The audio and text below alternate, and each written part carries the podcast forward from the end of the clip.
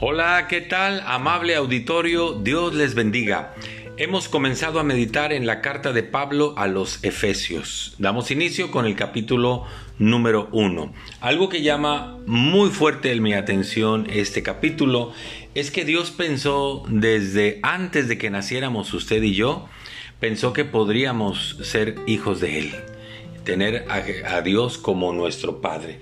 Dice el versículo 4 que según nos escogió en Él antes de la fundación del mundo, para que fuéramos santos y sin mancha delante de Él. Él había pensado en nosotros, Él había pensado en usted en forma personal.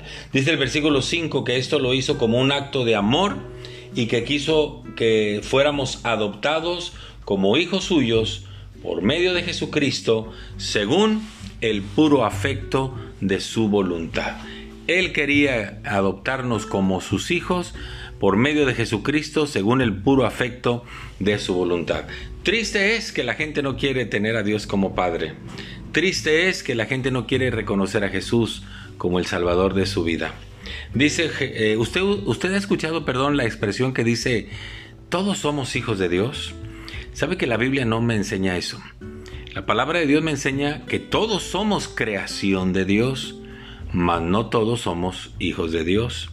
Ahora sí, en Juan capítulo 1 versículo 12 dice, hablando de Jesucristo, mas a todos los que le recibieron, a los que creen en su nombre, les dio el poder y la autoridad de ser llamados hijos de Dios.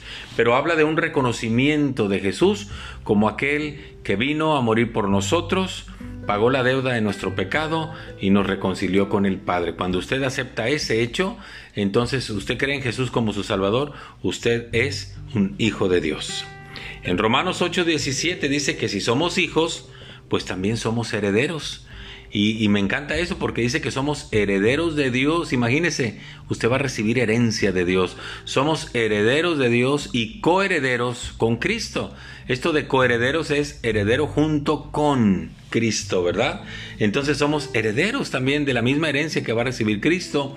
La vamos a recibir nosotros. Entonces no se confunda, no todos somos hijos de Dios, sí somos creación de Dios, pero para que usted sea un heredero de Dios y disfrute de las bendiciones de Dios, usted tiene que ser un hijo de Dios.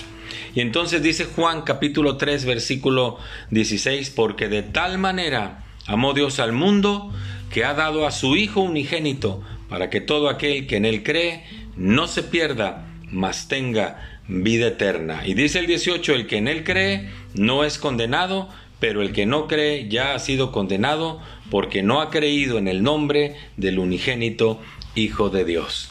Acepte la invitación de Dios y hágase Hijo de Dios. Muchas gracias, Dios le bendiga, hasta pronto.